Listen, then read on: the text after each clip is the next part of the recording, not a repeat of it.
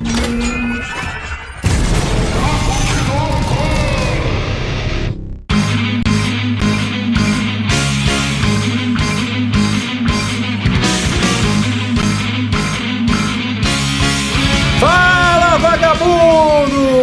Começando mais um Papo de Louco. Aqui é o Luciano Munhoz e eu odeio Legião Urbana. O Zé vai te matar, velho. Eu sei, ele sabe que eu odeio Legião Urbana. Aqui é do Galdin, vocalista do Charlotte, professor de canto. Vamos meter bala aí. Aqui é o Rudá e eu gosto de Legião Urbana e eu toco contrabaixo. Vou dar, você foi demitido do Papo de Louco. Muito bem, senhoras e senhores. Bom, o programa de hoje, como vocês viram, vai falar de um. De um, de um- a gente não falou do que vai falar do programa hoje. Não, ainda não. A gente não falou. Não. A gente falou, só, eu só falei que eu odiava o Legião Urbana, Eu né? falei que eu gostava. Mas a gente tá com a presença aqui do nosso amigo Edu Galdin. Ele que, que é vocalista, cantor da banda Char Chariot. Isso. Chariot. Eu sempre erro, eu sou ruim de nome. Mas dessa vez eu acertei. Eu fiz Mobral, aí eu acertei. Eu de inglês, na verdade. Tudo que tem inglês eu erro. E ele vai falar um pouco sobre a carreira. A gente também, é, poucos ouvintes sabem, mas eu e o Rudá, a gente já foi músico uma vez na vida aí. O Rudá ainda continua tocando baixo com as coisas dele da, da igreja e tudo, mas eu me aposentei, eu joguei a toalha, não aguentei a pressão. Tô no baixo, baixo, teclado, cavaquinho, reboco. Sanfona. Tudo, tudo. Reco, pandeiro. Campainha, sai correndo, qualquer coisa. né? É isso aí, muito mais depois dos e-mails.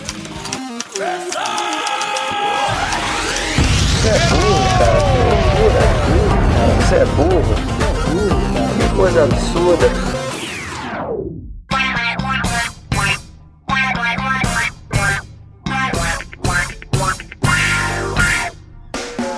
Pra quem quiser acompanhar a gente, é só curtir a nossa fanpage lá no Facebook e no Twitter, arroba Papo de Louco, underline. Ah, não esqueça também de assinar o nosso feed no seu reprodutor de podcast. E para mandar críticas, sugestões, comentários sobre programas anteriores, manda um e-mail para contato arroba papodelouco.com. E se você quiser receber o nosso conteúdo na íntegra, é só acessar www.papodelouco.com.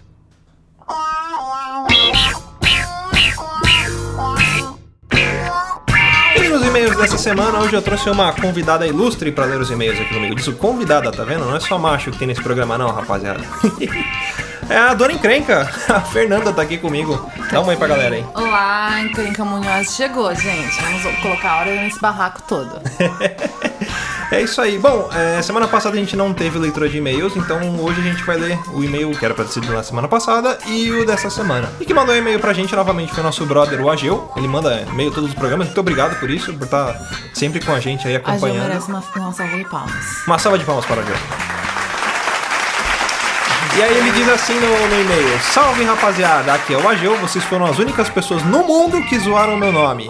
Tem 18 anos, é do Arujá. Mais uma vez, um ótimo podcast. Em um certo momento é falado em como esta geração Nutella, a qual infelizmente faço parte, se acha nerd. Neste momento me lembrei de um fato que aconteceu comigo no início de 2015. Comecei a fazer ETEC e num certo dia um grupo de alunos estava falando da sala conversando sobre Os Vingadores. Tinha acabado de ser lançado, eu não estava no grupo, mas consegui escutar tudo. Basicamente, fica stalkeando a conversa dos outros, então, né, malandro? Basicamente, eles estavam falando muita merda. Eu pensei que não poderia piorar. Erro meu. Surgiu do nada uma voz feminina na conversa. Uma aluna que sentava na frente levantava-se e dizia: Parem de dar spoilers do filme, eu não vi. O grupo imedi- imediatamente parou. Porém, um indivíduo falou para esta menina: Nossa, Patrícia. Olha, fica dedurando ainda aqui. Nossa, Patrícia, eu não sabia que você gostava dos Vingadores. Você é fã da Marvel? A resposta foi um ato de guerra a qualquer nerd. Ela simplesmente olhou e falou: Marvel? Eu nem sei o que é isso. É algum herói? Meu coração! Essa deu em mim agora. Se bem que ela não tá completamente errada, né? Tem o Capitão Marvel, né? Mas a gente sabe que não é disso que ela tava falando. Ageu, concordamos com você. Aí lá ele continua. Eu não sabia o que dizer, simplesmente levantei, comecei a rir e fui ao banheiro. ai, ai. Foi triste ver isso. Vale ressaltar que ela se auto-intitula nerd. Foi triste. Nunca mais consegui olhar para ela sem lembrar deste fato. Realmente. Antes, a é- é atração acabou ali. Acabou. Esquece. Antes de terminar, gostaria de mandar um salve para o professor Leandro Lima, da escola Edir, aqui de Arujá. Ele é da geração raiz, ensinou a nossa sala a jogar truco, pôquer, transformando a sala num verdadeiro cassino. Muitos salves para o professor Leandro Lima. Ele. Tá vendo só? Professor raiz. Desculpem pelo e-mail gigante e pelos possíveis erros de escrita. Não tive tempo de revisar. Grande abraço, até a próxima. Não tem problema, o importante é mandar e-mail. Olha, e você. Não tem essa, mais que perdoado. Depois da Marvel. Depois da Marvel, filho, a gente perdoa. Você pode, você tem créditos. você pode errar, fica tranquilo. A gente vai dar o seu segundo e-mail aqui do Papo de Louco, número 8. Aí ele coloca aqui de novo. Salve loucos, mais uma vez é o Ageu, 18 anos de Arujá. O último podcast foi pequeno, mas excelente. Como foi dito, o mundo era pra ter acabado, alguns dias atrás. O que não aconteceu. Mas você sabe o motivo? Eu tenho uma hipótese. Este evento catastrófico não aconteceu por um simples motivo, e o nome dele é George Martin. Algum deus que não quer que ele morra sem antes terminar de escrever as crônicas de Gelo e Fogo. Esta teoria faz todo sentido no mundo e não existe prova de que possa refutar a mesma. Grande abraço. É verdade, imagina o mundo sem o final de Game of Thrones. Não dá. Não tem condições. É. Acho que deve ficar falando assim, por que, que eu fui dar criatividades? Agora eu tô aqui agoniado, termina logo. Tá vendo? Já tem que estender isso. Aí Ele deve ter pensado assim: maldita hora que eu dei o livre-arbítrio, né? Para as pessoas terem criatividade e fazer as coisas. Concordo com você. Não pode acabar. Não pode. E o Adriano Santos, que tava conversando comigo no Facebook, ele falou pra gente comentar um pouco, né, do podcast da Lady Gerson, pra gente falar sobre o Carlos Henrique Kaiser. Ele falou que foi um, um cara que enganou milhões de pessoas e a gente não, eu não conhecia, particularmente não conhecia, depois que ele me falou, fui pesquisar.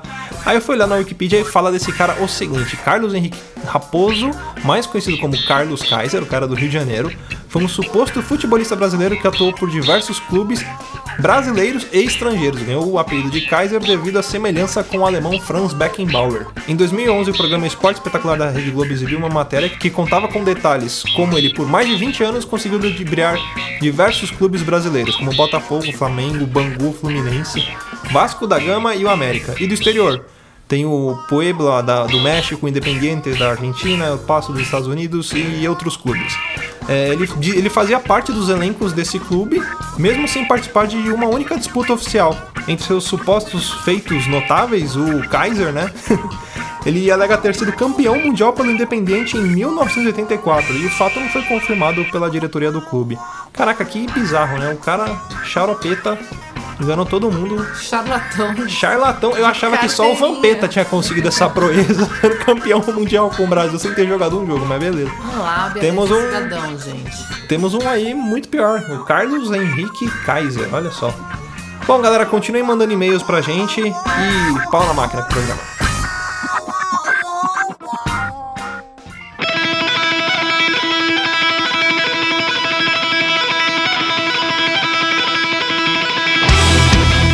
Vamos começar esse nosso bate-papo maroto aqui, bate-papo raiz, falando das nossas histórias de banda de, de- de trajetória musical, né? Bandas de garagem, ou não, né? No caso do, do Edu, eu não posso falar se é banda de garagem. O cara já, já é profissional, grava CD, dá aula de, de canto, faz malabares no farol, faz Nem sei se ele passou.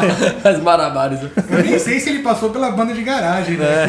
Passei. Não, já, claro. já que eu, eu vou, Claro. vou contar agora pra todos os, os amigos e fãs do Eduardo Galdin, agradeçam a mim por ele gostar de rock. E ele tá aqui do meu lado, tá confirmando. É verdade, eu gostava de samba na época. o, ma- o máximo que eu entrava no mundo do rock era Capital Inicial. É verdade, é Mas eu- eu- vamos destacar que eu era novinho, eu tinha o quê? Sei lá, uns 6, 7 anos. É, eu era muito novinho. Ah, eu comecei a tocar, a estudar música com 8 anos de idade, né? E fui tocando rebolo, fazendo aula no escola. Pode crer. Bom, a minha história com o Eduardo Galdin, que coisa bonita. Minha história com o Eduardo Galdin, coisa bonita, né? Eu conheço o Du desde criança e eu sou amigo do irmão dele, né, que estudou comigo. A gente cresceu junto e de vez em quando eu ia na casa dele. E aí eu via, que- eu via que ele gostava de música, só que ele curtia mais umas coisas mais, mais pop. E aí eu comecei a apresentar os rocks pra ele. Assim, falar, escuta isso aqui, tipo, liga aqueles caras que oferecem as paradas meio erradas. Aqui, ó, então, experimenta aqui, ó. Experimenta isso que é bom. Aí eu cheguei, cheguei com uma balinha pra ele aqui, ó, escuta a Angra aqui, ó. Olha que legal, ó. Pega aqui, ó. e aí ele começou a pegar gosto pela coisa e.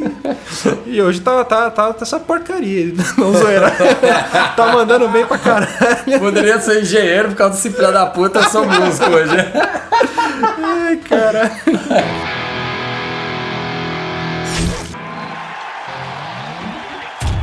Conta aí da sua, um pouco da sua trajetória, ou até você chegar a dar aula, os caminhos que você passou, porque hoje em dia é uma, é uma coisa que é complicada falar, a pessoa quando ela chega e fala, puta, eu quero seguir carreira de músico. E tem muito preconceito, querendo ou não, né? É, principalmente, sei lá, os pais que não apoiam. Tem, tem pais que apoiam, tem pais que não apoiam, mas até perante a sociedade, a pessoa fala, puta, eu quero ser músico. Aí chega a pessoa, tá aí, emprego, você não vai arrumar? E, tipo, as pessoas não vê que música também é trabalho, né? É uma coisa séria que você precisa estudar aí muito, você dedica muitas horas àquilo. Você não simplesmente pega um violão, começa a tocar, vira vagabundo e pronto. Não, você dedica, tem muito estudo. Conta um pouco pra gente, Edu. Bem, é, vamos lá. É, começou exatamente o que a gente está falando aí, né? Você indicou esses sons, meu irmão é, reforçou comigo lá. É, de repente você e meu irmão já gostavam ali de música. Eu comecei a, a escutar e me interessar cada vez mais. Eu sei que foi andando, quando eu tinha uns 13, 14 anos, eu vi o. Eu tava em casa, eu já estudava música, eu já tava estudando violão, não só os instrumentos de percussão que eu estudei desde os 8 anos de idade. Mas, e de repente eu já me arriscava a cantar, né? Cantava na igreja e tal. Ah, que foi uma escola muito interessante para mim porque você se depara com diversos gêneros musicais e todos os músicos que eu conheço que tem uma, uma história com a música na igreja, eles têm uma inteligência musical muito interessante. É diferenciado, Ah, né? Exatamente, é muito interessante. Quem não passou por essa. Eu hoje em dia não sou religioso, ah, eu não paro pra pensar, eu não me chamo de ateu, é... eu realmente apenas não paro pra pensar sobre o tema. Tô numa fase da minha vida pensando sobre outras coisas. ah, mas eu cresci ali na igreja e, e realmente todo mundo que eu vejo que toca na igreja, o meu irmão é um exemplo, você é um exemplo, o Rudal ainda não tive a oportunidade, espero ver tocar aí em breve. e a, a questão é que todo mundo tem uma inteligência musical muito boa. De repente, quem não teve essa, essa escola, quem só toca rock desde sempre, já é uma coisa mais quadrada, difícil de você lançar É. um improviso ali, difícil de você. é, é, de uma maneira. Falando de uma maneira harmônica, né? É, diferente, é difícil de você encaixar as coisas. E, enfim. Aí eu toquei na igreja, eu aprendi ali muito tempo, né? Até que um ponto eu vi o, DVD chamado Ritual do Xamã e eu vi o André Matos cantando de um jeito. Eu lembro que meu professor de canto falava que não, minha voz era grave, que eu ia cantar aquilo ali pro resto Acabou, da vida. né? Limitou você, né? Poxa, só que eu, de repente, eu ouvi o André Matos ali cantando aquela música Fairy Tale, né? Que ele canta. Ele tá ali em Lá menor cantando no grave, né? E do nada ele sobe duas oitavas, depois ele sobe mais quatro tons e meio. E eu falei, mas espera aí, calma aí, tem alguma. Isso algum aí- pacto Tem alguma magia que eu não sei aí, que eu quero aprender. Então eu fui atrás, eu lembro que eu faltava na escola pra ficar profe- procurando professor de canto. Crianças não façam isso. Eu, é, não, eu não tô indicando não, gente. Mas eu cabulava muito. Eu lembro que o dia que eu consegui um professor de canto pra me ensinar isso, foi um dia que eu faltei no dia do provão. Caralho. Eu procurei e eu procurei pela cidade toda, fui achar um cara, né, que ele me ensinou muito sobre isso. Sou é, extremamente agradecido a ele, que é o Vini Pereira, né? Ele, ele me ensinou muito ali na época. É, depois dele, que foi o que mais me ensinou, eu tive diversos professores, ah, dentre eles, um que você faz uma aula com o cara, você já aprende muito, é o Neno Fernando. Eu estudei muito no Souza Lima também. Foi uma época na minha vida em que eu entrei em, eu comecei a estudar muito. Mas uma, um fator que mudou muito ali foi quando a minha mãe faleceu com 15 anos, né? É, do nada, ela foi ali, a última coisa que ela me falou foi. ahn, foi faz canta bem e faz sucesso. E ela não sabia, né? Ela faleceu, é, ela infartou, né? E foi um negócio que me marcou. E, e do nada eu fui seguindo música, sem me preocupar com o fato de ser conhecido ou não, simplesmente vivendo essa, esse amor é, é, essa paixão aí para com a música, É, você né? fazendo o que você gosta, né? Quando você faz aquilo que Exatamente. você gosta, seja não só a gente vai falar muito de música hoje, né? Mas não só na música, qualquer ramo que você pretende, que você faz com muito gosto, aquilo te dá um, um retorno e você cresce com o tempo, né? Aquilo, aquilo vai te, te trazer um, um retorno, seja financeiro, seja para sua vida, assim, para um bem-estar. Você fazendo o que você gosta e investindo naquilo, eu acho que é muito importante. né? Às vezes, às vezes a gente abre mão de fazer aquilo que a gente gosta para fazer aquilo que, Que a sei lá, sociedade que a sociedade Com quer. certeza. Eu acho que eu não vou, não vou falar, ah, mas eu gosto de fazer artesanato, então eu vou largar minha faculdade de direito no último ano para vender artesanato na, na praia. Não faça isso, seu Não retardado. faça isso. Então a consciência. Pensa- Tem que ter uma bem, consciência também. é. Tem que saber onde você tá pisando, né? Mas não abandonar o seu sonho, não é porque você tá fazendo faculdade de direito e você gosta de vender artesanato que você vai largar. Lá, Às vezes você pode se tornar um, um artista, mas termina a faculdade, sabe? É, porque se pode for- ser um, um plano B pra sua vida também. Se for analisar diversos ângulos, né? Pra você enxergar isso, né? Há o ângulo do. Lembra do Taxi Driver? Lembro. Aquele filme antigão lá e tal que. Nossa, é um puta de um filme da hora pra caramba. E ele. Antigão, né? ele Do é fala, né? novo, pra mim, o filme, tipo, lançou há dois anos atrás. Não, o Taxi Driver já é. Puta, de que ano? Sei lá. Sei é um negócio antigo demais. Eu sei que ele fala lá, é. A sua profissão. Você se torna a sua profissão, né? É verdade. Ou não lembro se ele fala sua, tor- sua profissão se torna quem você é. Anyway, é a mesma coisa que é, é o significado aí. E realmente tem esse ângulo para você analisar. Ah, tem quem analise pelo como lado A e lado B, né? Ah, se você tem um lado A, você fala, eu sou Eduardo, eu fa é, fulano de tal, eu faço tal coisa, eu sou isso. Não importa o que, o, o que virar na vida, eu sou esse cara. É, um, um médico, ele é médico 24 horas, não é médico só quando ele bate o crachá dele. Exatamente. Então você fazendo aquilo que você gosta, mas fazendo pra, pra sua vida, eu quero ser isso sempre, não simplesmente enquanto eu bato ponto na empresa ali. Até- Exatamente. tem Você um faz com ditado, gosto. né? Tem até um ditado que fala, não é? Que quando você faz aquilo que você gosta, você não trabalha. É. Você não precisa trabalhar. Você tá fazendo aquilo que você ama. Exato, até o Steve Vai, ele fala isso, né? Que ele nunca trabalhou um dia na vida, que ele só faz o que ele ama e. É, o Slash também, né? O pessoal fala, ah, o Slash nunca trabalhou. Pô, ele é músico desde sempre, cara. Exatamente. é, assim, a gente analisa desse lado, mas também pra quem pode querer, né? Pra quem pode estar com vontade de começar na área, vale a pena ressaltar. É sim um trabalho árduo, um trabalho muito difícil. Sim, é, principalmente em tempos, em tempos como esse, em lugares como esse em que nós vivemos, Uhum. em que a galera tá é, dando ex- um excesso de valor pro que é humor, pro que é comédia, por exemplo, funk, vai, na música.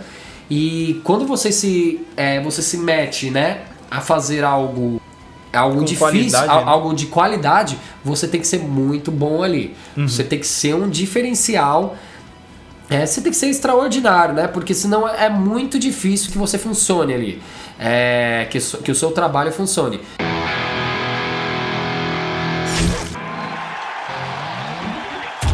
Hoje em dia também tem muita facilidade ah, no, no aprendizado, né? A gente vive na, Sim. na época de informação. Então Exato. você tem muita informação chegando e as pessoas têm aquela, aquela necessidade do imediatismo. Então o cara, sei lá, ele começa a aprender guitarra, ele acha que em duas semanas ele vai estar tocando igual o Steve Vai. E não, às vezes demora anos para você chegar naquele nível. E não é anos tocando chega, 15 né? minutos por dia, às vezes nem chega. Mas Exato. isso não significa que você não chega no nível bom, você não precisa chegar no nível do melhor do mundo. Mas você também não, não, não, não faz ano com relaxo, né? Sei lá, você estudando nem que seja uma hora todo dia um instrumento que você gosta, um dia você vai se tornar um músico muito bom e, e nem, não vai nem ser tão longe. Só que não é algo imediato. A música ela demanda muita paciência e muita força de vontade, né? Pra, pra quem não, não tem vontade de aprender, não tem paciência, não gosta de se dedicar, vai fazer outra coisa. É, Com- Eu aprendi a tocar violão, minha mãe tinha um mercadinho e eu ficava muito tempo ocioso ali. Porque os picos de movimentos eram de manhã e no finzinho da tarde. Metade do dia ficava praticamente parada. Aí ficava tirando foto do meu irmão, tinha um violão em cima do guarda-roupa. Eu comprei uma revistinha no, no, naquela banca de jornal. aí peguei e comecei a ver o que, que é um C. Aí eu fui ver, é um Dó. E fui, peguei o violão e fui montando. Aliás, essas revistinhas é um dos motivos pelo qual eu odeio Legião Urbana. Foi porque a primeira só música tinha. que eu aprendi. Porque é a primeira música que todo filho da puta aprende. Cena. Pega o violãozinho, ah, eu sei tocar Não, Legião. é- Vai na nossa. banca, pega a revistinha, tá lá. Pais e filhos, na primeira página já, pra você aprender. Aí eu, eu tenho orgulho de dizer, Não, eu é. aprendi música sem essas revistinhas. Foi um, um método um pouco mais é, dolorido, vamos dizer assim, mas eu não usei essas revistinhas se- porque se eu o Zé- odiava a Legião Urbana e só Se tinha o Zé Legião tivesse Urbana. aqui, ele, ele ia dar mil motivos. O Zé, o Zé o- teve. o Legião Urbana. Não, pior que não. Teve um dia que a gente foi no, no aniversário da Thaís e a gente foi lá no. Acho que era o Siga La Vaca, que é um bar que tem ali Siga na. na vaca, assim, ou um karaokê lá. Isso, É, karaokê. sei, sei. E aí alguém começou a cantar Legião Urbana no ambiente que a gente tava, ele começou a dançar igual o Renato Russo, eu saí do ambiente. aí eu esperei a música acabar. aí eu voltei. É. Não, mas assim, é o que eu falo. Isso daí não pelo fato de ser Legião Urbana, não por ser uma revistinha, mas por você se dedicar. Ah, você sim. pegar, que eu, não foi, eu fiquei acho que duas, três horas por dia, eu ficava ali. E quem passava, minha- os outros, minha mãe não ficava perto. Porque sempre com aquela mesma nota tal, e troca de nota. É, é persistir, velho. E se você tem um sonho, se você tem vontade de fazer, vai atrás. Hoje, pra mim, é o que eu falei, é um hobby. Eu, é, é mais hobby do que profissão. Mas te Gente, traz um bem-estar também, né? Sim. Ah, é, Luciano, a gente falava, quando a gente entrava no estúdio, o mundo podia estar explodindo lá de fora. É. A gente esquece de tudo que tá acontecendo. exatamente. É outra vida. É, isso acontece muito pra, pra quem não é músico, mas sei lá, pratica artes marciais ou algum esporte, é a mesma sensação que você tem. Você pode estar com a vida toda ferrada. Vamos supor, ah, eu treino jiu-jitsu. Você entra no tatame, seus problemas ficam do lado de fora Fica, do tatame. exato. A música dá essa sensação de bem-estar pra você e é uma, Você é uma sabe realização, que- porque você tá sempre melhorando, né? E- e Você sabe que há, há nove anos né, que eu leciono canto e nessa minha estrada em escola de música, conservatório, eu, ah, tirando esses últimos anos que eu já estava focado, eu já estava trabalhando com alunos só avançados, né, em nível avançado, no, em todos os primeiros anos, até, até o sexto ano, eu trabalhei com muitos alunos que na verdade o que eles procuravam é apenas esse. É, válvula de escape, esse né? desligamento, essa válvula de escape ah, para com a vida real deles ali, né? Uhum. Eles procuravam os caras, dava pra perceber que alguns não estavam, eles não realmente eles não se preocupavam com evoluir ou não. Eles queriam chegar na aula, cantar ali, extravasar, conversar, né? E no caso é o que eu dava pra eles. Eu só parei de fazer esse tipo de trabalho realmente por uma opção profissional, ah, porque eu realmente me cobrava muito, né? Até hoje eu me cobro muito quanto ao, a- ao resultado dos meus alunos, né? Ah, sim, porque, até porque você tá ensinando eles, se você não cobra um resultado e ele não aprende, ele acha que você que não tá dando aula direito. exato. Então é. você tem que cobrar isso do aluno também, porque ele tem que perceber que ele tá melhorando. Só que ele não vai melhorar se ele não se esforçar e não tiver uma cobrança É, ali. também o cara tá cantando por aí, falar que é meu aluno, né? O cara Tem a sua reputação Aí- também. É, tem essa. Aí eu falo, poxa, Ah, o aluno do Eduardo vai cantar hoje. Ah, galopera, né? Não, não dá. A Karen pra Meu, cantar e fala eu- que você ela sabe que eu, eu, eu fico eu, eu fico puto comigo mesmo, cara, que uma vez eu exagerei, cara, um, um aluno meu, ele cantou, ele desafinou, né, ele cantou mal, cara. Você é tipo o pai do Michael E Jackson, você não- fica com uma cinta assim Não é, Se bate, né? Depois que ele é não, palco, brincadeira. dá uma surra. né? Nada, não, eu, eu fico de boa. Só que ele, ele não treinava o que eu passava, aí ele chegou e cantou no recital da escola de música, isso.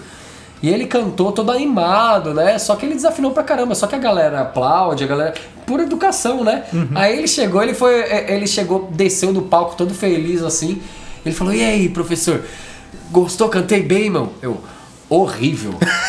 Caralho, você Horrível. acabou com o moleque. Não, porque foi horrível, cara. Mas tem que ser sincero ali. também, né? Não eu pode falei, passar a eu, mão eu na sou cabeça. pago pra, eu sou pago pra ensinar o cara. É, Se não eu pra elogiar, que ser- Tem que ser sincero, Agora eu né? entendi o vamos meter bala do começo. que Vamos meter lá. O Eduardo desenvolveu, ele desenvolveu um método de ensino, eu já fiz algumas aulas com ele, ele deixa um rifle do lado dele. Não, na Se verdade, eu tenho um você desafinar, um tiro na perna. Caramba. Os alunos dele normalmente terminam o método de ensino com, só com três dedos. Ele vai atirando em cada um. Pá, vai, mano.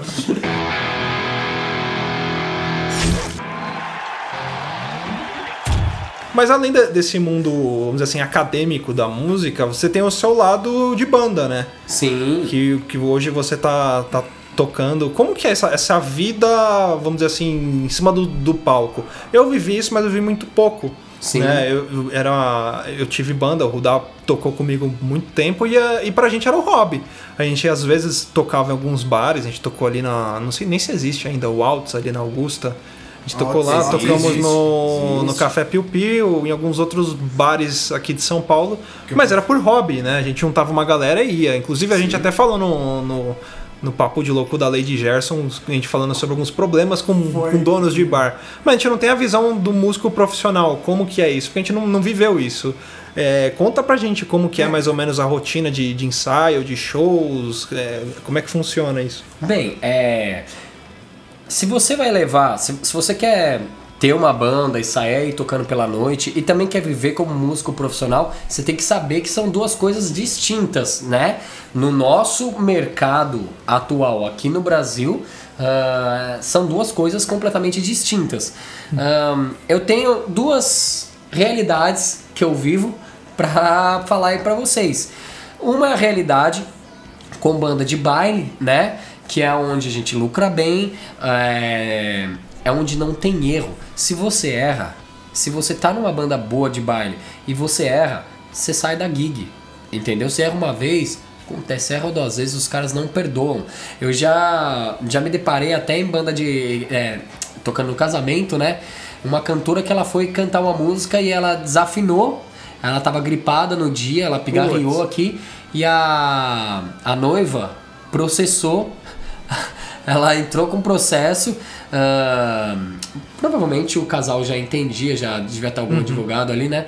Eles processaram e ganharam o processo. O produtor que vendeu a banda teve que devolver o dinheiro e pagar 3 mil reais de danos morais. Por danos Caraca. morais. É, porque, o ele errou casamento na- é um, música- um momento sério é um ali, momento né? da vida ali. Então, assim, é, é um lugar, é, é, é muito sério, é um, é um trabalho muito sério pra quem canta esse tipo de coisa. Porém, se você estuda, você não vai ter problema com isso. Você vai chegar e vai fazer como uma coisa fluente, é como andar. Você dá um passo atrás do outro porque você faz isso todo dia.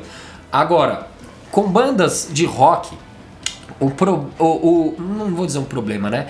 Mas a realidade aí é que você tem que entender que lucro, cara, você não vai tirar um lucro bom.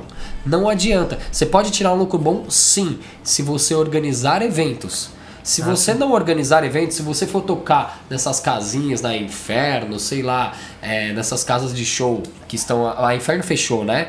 Mas é. É, essas- eles abrem, abrem muito espaço para bandas novas, né? Mas muito, não só, só você encontra bares bons que vão valorizar o artista, mesmo sendo um músico novo chegando, e você vai encontrar muita, muita pilantragem também, né? Exatamente. E eu, e eu, na verdade, como eu sempre levei muita, levei muito a sério, eu, eu arrumei muita briga em algumas casas, porque, prova- é, porque por exemplo, eu achava, era uma coisa quando o cara chegava, meu, só que a gente não tem dinheiro pra pagar, ou a, a gente pode pagar muito pouco, ou às vezes realmente não pode pagar.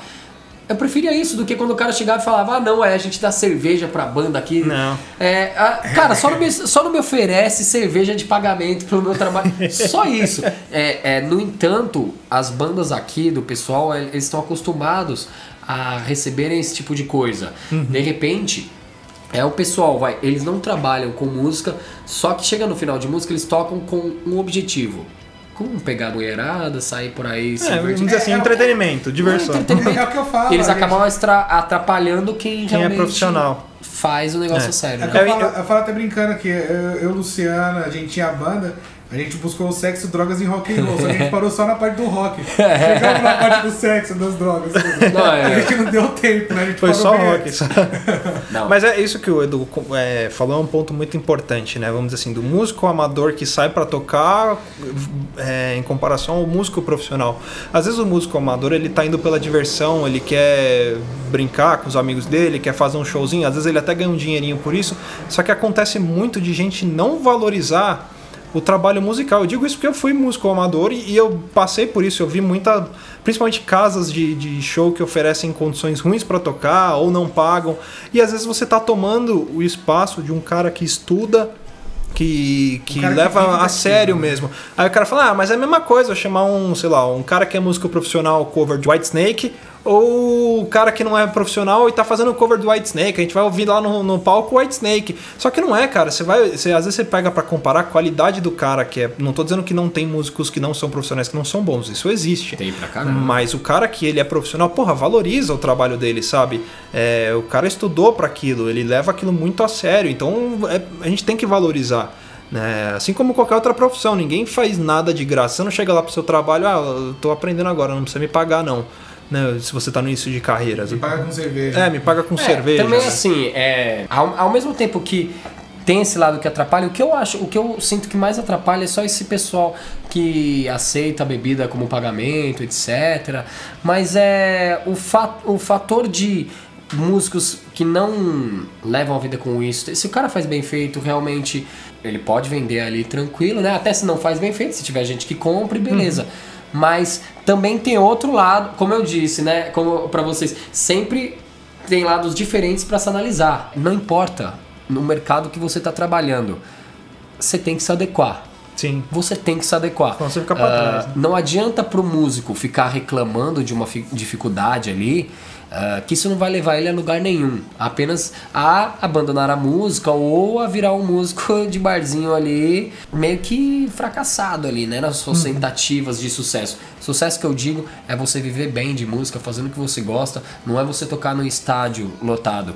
Mas é, você tem que fazer bem feito. Bem feito o suficiente para romper qualquer barreira. Red Hot Chili Peppers, os caras fizeram uma linguagem musical deles ali fenomenal, cara, fantástica. Então romperam barreiras ali. O System of a Down, eles usam ah, elementos ali musicais muito legais. O vocalista canta muito. Inclusive ele tem um CD solo dele. Um CD É, eu não, vou acho que gravar é mais, mais do que um, canal, né? Mas ele tem inclusive. alguns álbuns É animal. que é muito bem feito.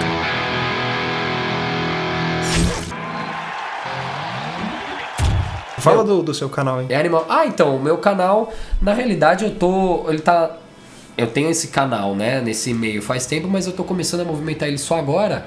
E eu tô com uma proposta apenas de aprender, é uma parada experimental. ah, em que eu tô postando, eu já tô muito satisfeito com a qualidade do áudio base- é, baseado nos equipamentos que eu tenho e na, na- no conhecimento quanto à edição que eu tenho, a mixagem, que é baixíssimo, né? E quanto à edição de vídeo, quanto à minha performance, é uma proposta experimental. Eu agradeço muito a quem tá acompanhando, a quem tá vendo. Aliás, eu, eu tinha até uma pergunta: por que você faz tanto biquinho? É. Esse biquinho, é- ele tá em mim, cara. Você- Outro dia eu postei uma foto, uma foto no Facebook. Não, eu postei uma foto no Facebook e já vieram falar, o biquinho, cara, ele tá em mim, ele é de mim. Ele, Você não controla, né? Mas eu não controlo. Ele tá aqui, qualquer coisa eu já, já faço o biquinho aqui. Meu, né? É, é difícil. Esse biquinho. Mas mesmo assim, mesmo o biquinho, eu tô trabalhando sempre nisso. Agora eu vou iniciar até com. Provavelmente a próxima que eu vou lançar vai ser Empty Walls, do Serge Tankian, mesmo da carreira solo dele. E. E eu vou, eu vou experimentar uma interpretação diferente, ah, uma proposta diferente dos vídeos mesmo. Como eu disse, do áudio eu tô feliz no momento, mas eu preciso mudar um pouquinho a característica dos vídeos, porque eu tô achando que tá faltando um pouco daquela comunicação da arte em si, né? Tá muito assim, eu canto bem, eu tô vendendo bem as aulas, obrigado alunos. Eu tô vendendo muito bem as aulas com isso, mas não é só esse o foco, cara. Eu quero eu quero fazer com alguém o que o André Matos fez comigo quando eu vi o ritual do xamã. Fazer um diferencial, né? Exatamente, eu quero mostrar o que é, é, o que a música tem a passar, eu quero comunicar, né? A- a- aliás, você tinha, você tinha falado aí no meio do podcast de uma de um fator técnico, né? Que sobre chegar no nível do Steve Vai. Ah, uma dica que eu tenho para quem tá começando é que é para saber o nível da importância da técnica, né? Na verdade, o nível da importância da técnica é só aumentar a sua linguagem. Isso não é pouca coisa, mas também não é o primordial. Ah, a comunicação é o que mais importa.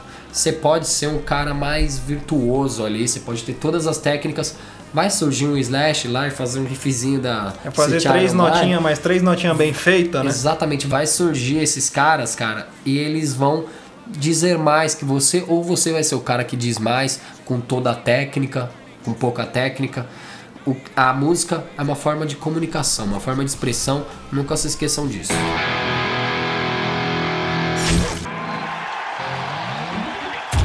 Fala, Ruda.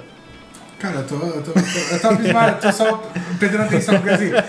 Ele gente- esperava isso. Fala, Ruda. Tudo que a gente, a gente aprende, tudo que eu aprendi hoje foi muito de autodidata. Eu, eu falo, admiro o Luciano pelo fato de ter estudado tanto. As técnicas que você tem, o estudo que você tem. Eu tenho amigos meus que hoje eles ganham muito. Eles ganham, não vou falar muito dinheiro, mas eles sustentam a casa. Eles vivem disso, né? É, é, é, fazendo shows, mas não tanto do show. Ele dá aula de contrabaixo. Sim. Então, assim, a, a técnica, o estudo que ele tem é aquilo que a gente até brinca, né? Pô, mas você vai cobrar tanto por causa de 10 minutos, por causa de uma hora que você está ensinando? Olha, mas e o tempo que você teve, a técnica, que, o, o tempo que você desprendeu, o dinheiro que você gastou para aprender também. E eu tava até querendo questionar isso daí, falando você, hoje em dia você tira, o seu lucro maior é mais do, é das aulas do que Das no aulas. palco, né? Porque aqui em São Paulo, não sei, eu, te- eu tô vendo isso. Aqui em São Paulo tá mais difícil por causa de tantas bandas que surgem e, e essa, esse- acho que essa falta de desinteresse, né? Porque, Não, é, então, é, é assim, é mais. É muito maior o lucro nas aulas do que o lucro com a banda de som autoral. Mas, por exemplo, com banda de baile, você já consegue tirar um lucro muitas vezes maior, né? Ah, ou se você for fazer uma coisa que nem dupla sertaneja. Eu comecei uma vez, eu tive uma dupla sertaneja, cara. Eu te falei isso. Meu, é assim. Ridículo da minha parte, da parte de ninguém. Tiveram o- o- todo mundo muito profissional trabalhando Assim, os ali. músicos são muito bons. Só que, cara, eu, quando foi lançar na internet o trabalho, eu não tive o peito pra continuar. Eu falei, não queria que minha cara apare- aparecesse ali, porque de repente isso iria determinar por onde eu iria seguir no próximos, nos próximos anos. Eu falei, cara, isso não sou eu, meu. Eu pensou, tive- Eduardo de, de, de cabeça. Como é que fala? De cabelinho de topete, Nossa. com luzes, calça de, calça de couro agarrada, camisa Ah, xadrez, nossa, coque fala, samurai, né? Aqueles coque samurai. Tipo, Não, era. Como já tinha o Wesley Safadão ali, né? Você ia Não ser o quê? O Edu Pirangueiro? Já tinha. não, eu não vou falar o nome. Não era nem Edu, cara. o nome? Não era nem Edu. Ó, não vou falar o nome dela. Era Ian. Acabou, Ian. Acabou aí o. É só aí que até aí que eu quero falar. Só até aí que eu quero falar. Esquece. Ah, mas faz parte, faz parte da carreira, né? Mas é- Não, não necessariamente. é, não, não, não é ruim o músico seguir a carreira sertaneja, é um estilo diferente. É aquilo que você falou. Determinaria na sua carreira e não era o que você procurava pra não você. estou- como eu disse, eram ótimos profissionais trabalhando ali. Uhum. Eu não tenho absolutamente nada contra. O que eu tenho é a vontade de expressar uma proposta, expressar uma coisa que não é aquilo que eu iria expressar. É. Ponto final.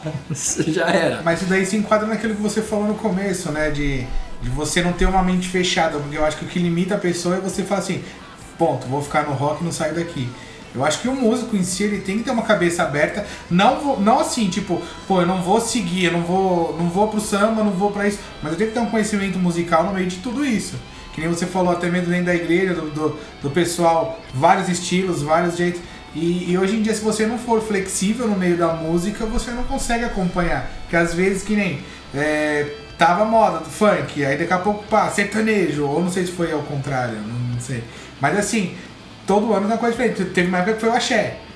Então, se você não tá ali e o músico em si, por mais eu gosto, gosto de rock, mas se eu tô no mundo musical trabalhando com isso e a onda do momento agora é o, o axé, eu vou ter que me adaptar de um jeito, vou ter que entrar no meio daquilo pra tocar pra fazer o meu ganha-pão. Senão Tem você que não, entrar. não, não pega trabalho. Isso.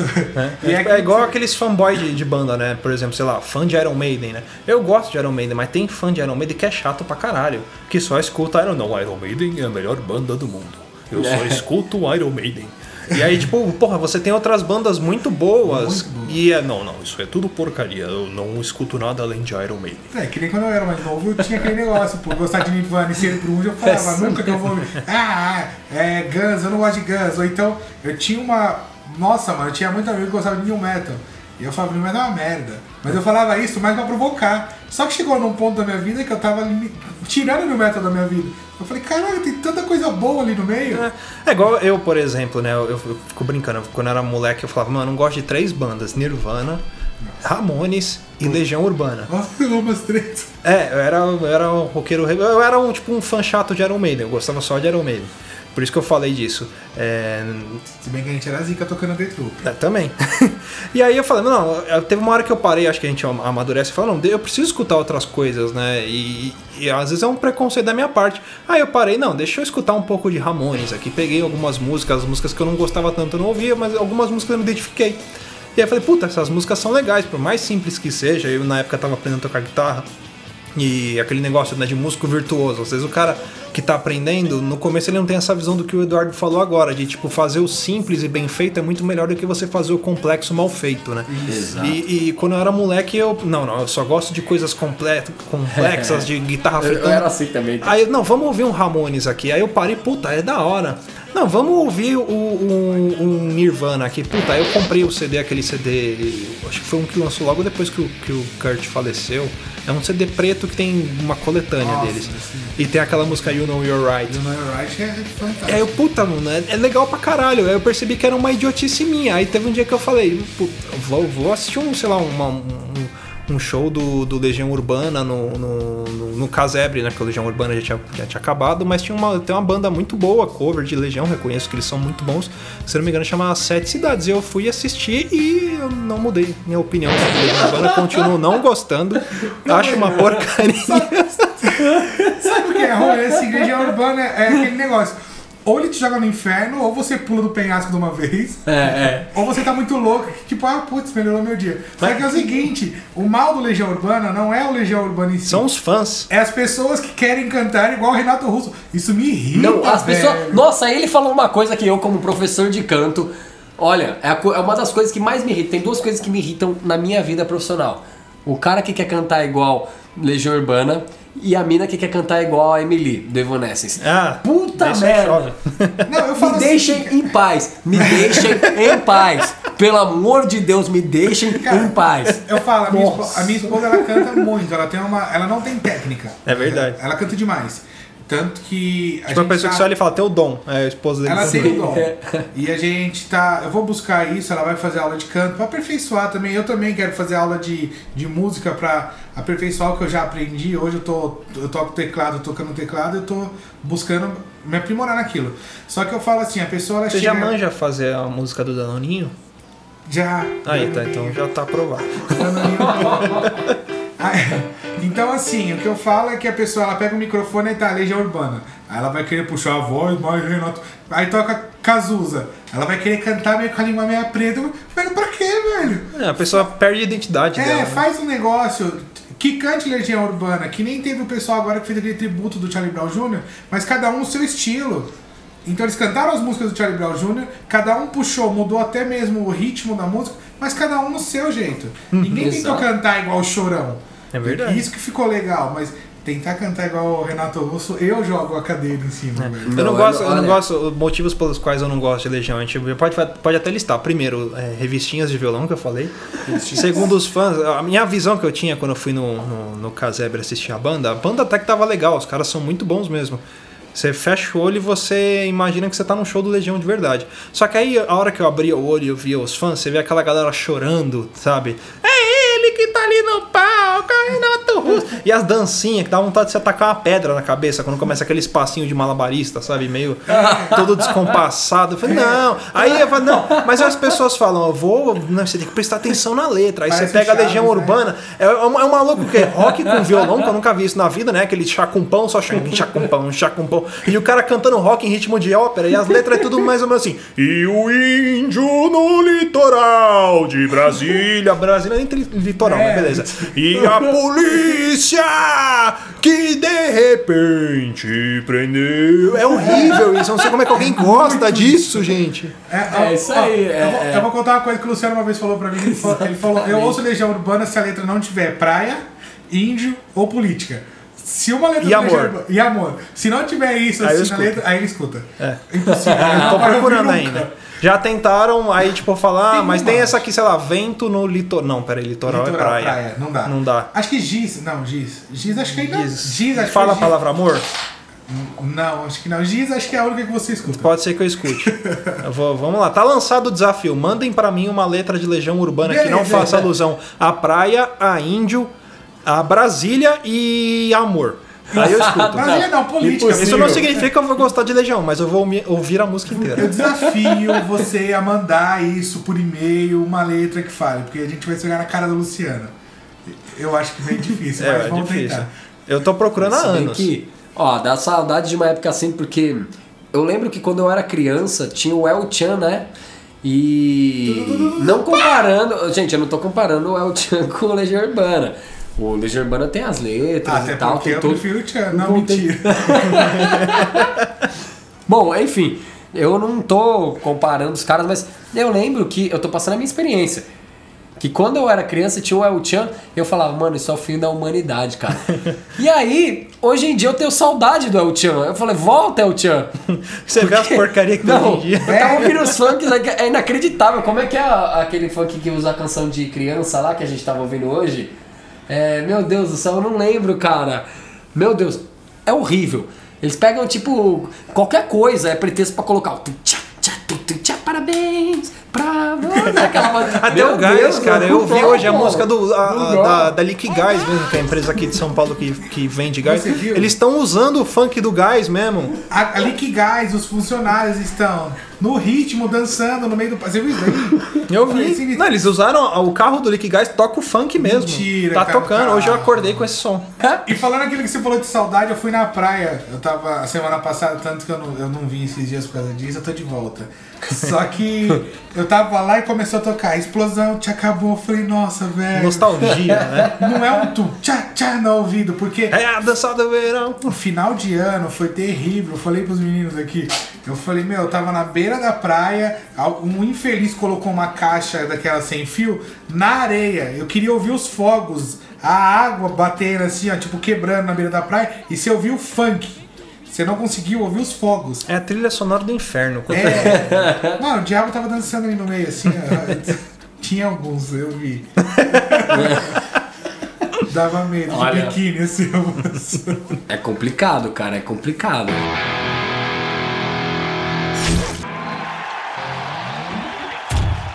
Cara, e de, de influência, o que, que vocês têm, assim? O, o Edu falou muito do André Matos, mas o que mais você costuma ouvir? Brother, eu escuto desde Rich Kotzen, é uma coisa que é, é, um, é um cantor, né, um músico, né, ele não é apenas um cantor, mas é, ele me influenciou muito quanto a, a- a tal diversidade musical, quanto a tal inteligência musical. Eu gosto de músicos que me que eles aprimorem a minha inteligência musical.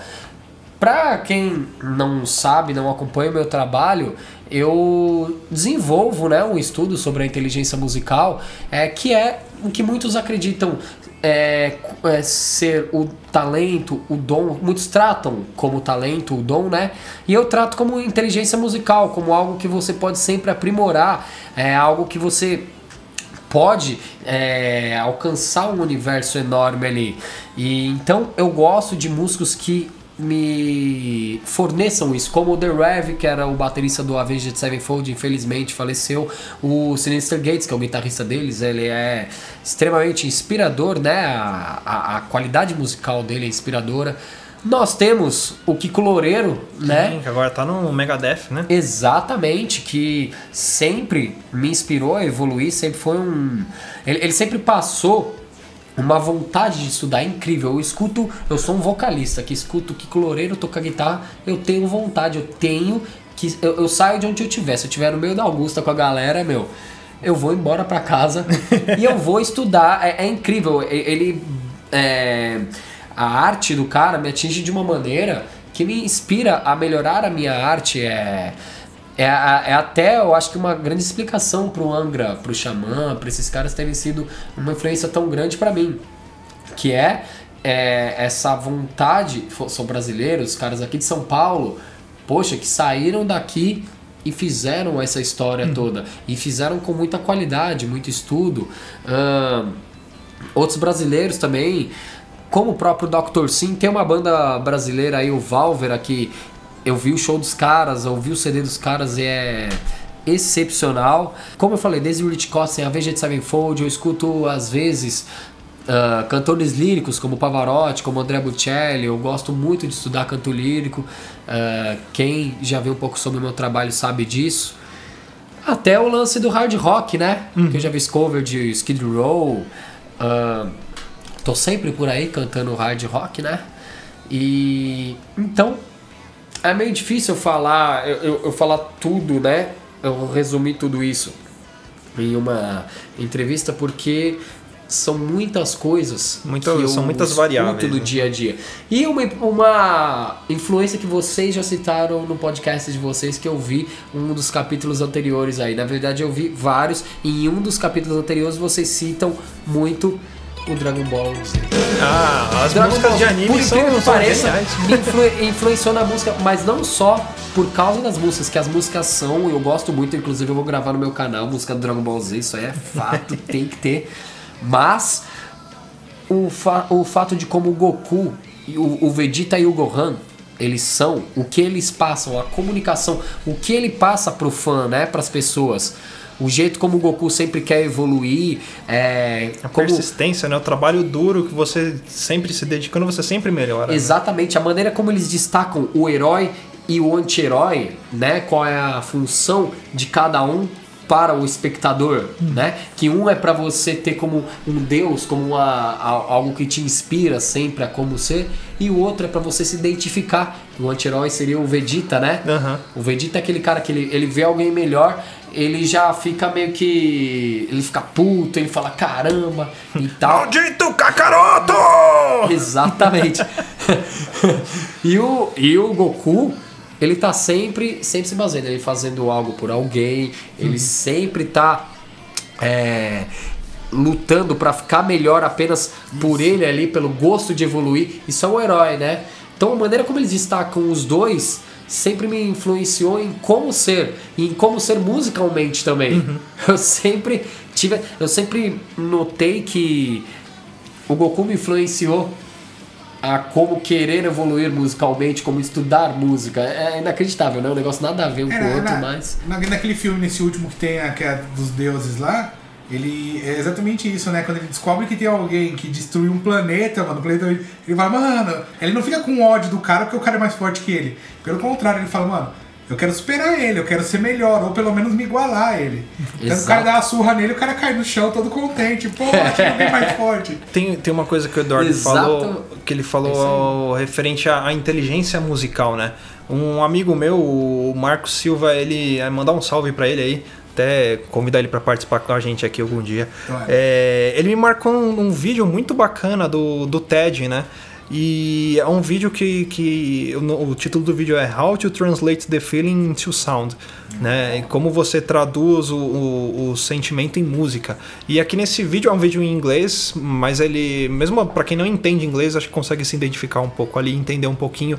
Ela fala sobre algumas músicas e, e como que isso toca as pessoas, a genialidade por trás de algumas músicas, sabe? Tipo, fala como que o Queen consegue compor uma música como o Bohemian Rhapsody e aquilo é, é um sentimento em forma de música, né? Se você parar pra, pra, pra pensar. Não é puramente uma música. O cara não sentou lá, ah, vou fazer uma música aqui, acho que eu vou fazer uma opereta e começar a fazer um negócio. Não, é, é um Quase sentimento. O Fred Mercury ele se empenhou nessa letra. né? É, ele fez é, aquele negócio, né? Você fazer com o coração a, a sua música. Coloque o poder do coração ali, terra, fogo, vento, água e coração. em vez de sair o Capitão Planeta, você faz uma música muito boa.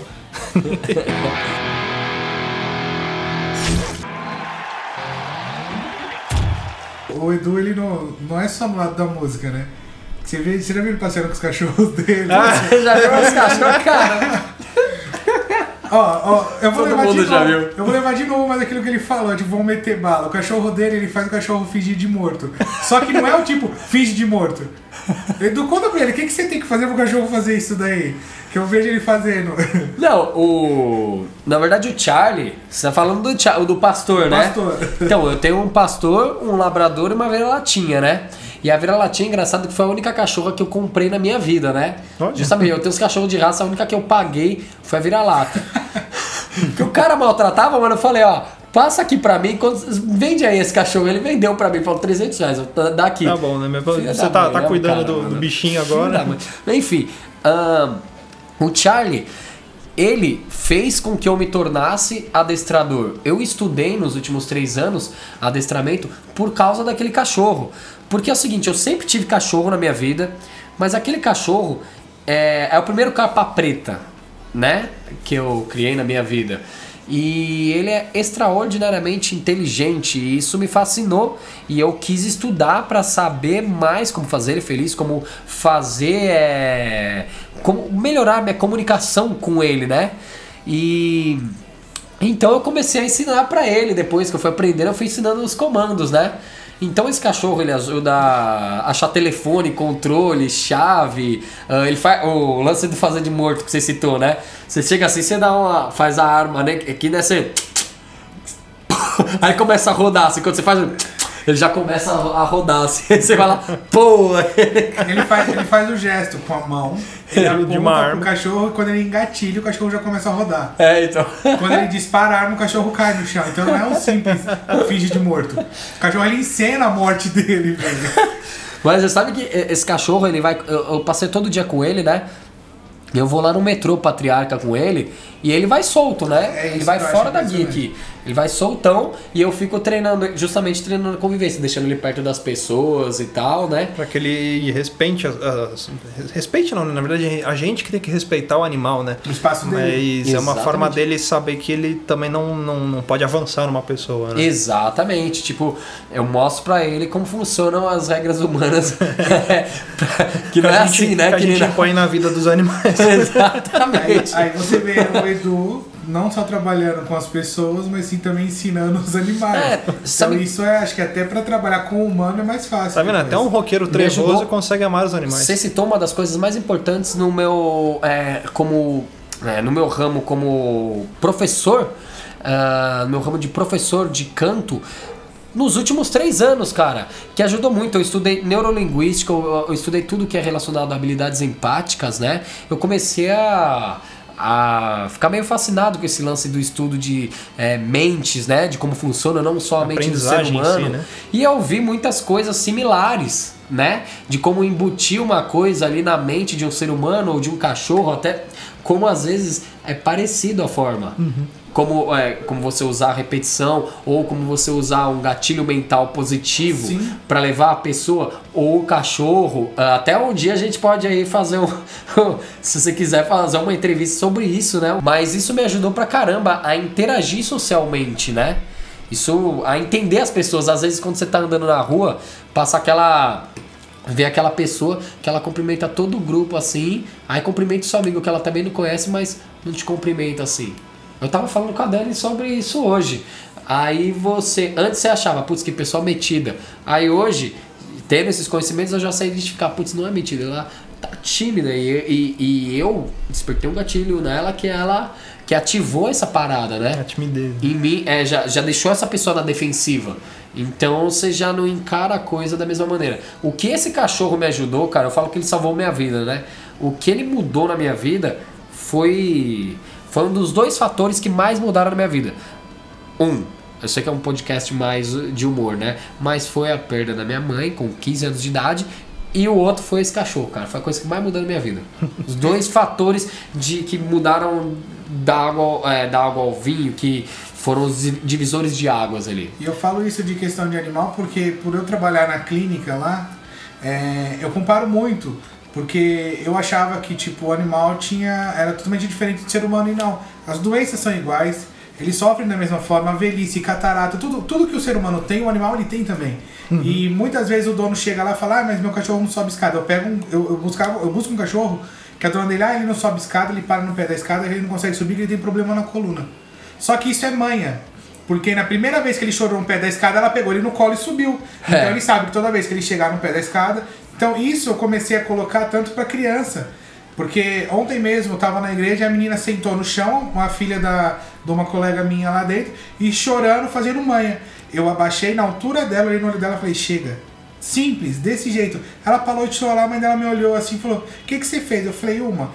Ela sabe que quando ela faz manhã você faz o que ela quer, e isso eu aprendi também vendo do cachorro, porque ele faz um negócio pro dono, o dono faz o que ele quer. Você agindo mais firme com ele, ele sabe que não é daquele jeito. Então, assim, é- é, usar o que você usa no animal, no ser humano, é totalmente compreensível, cara.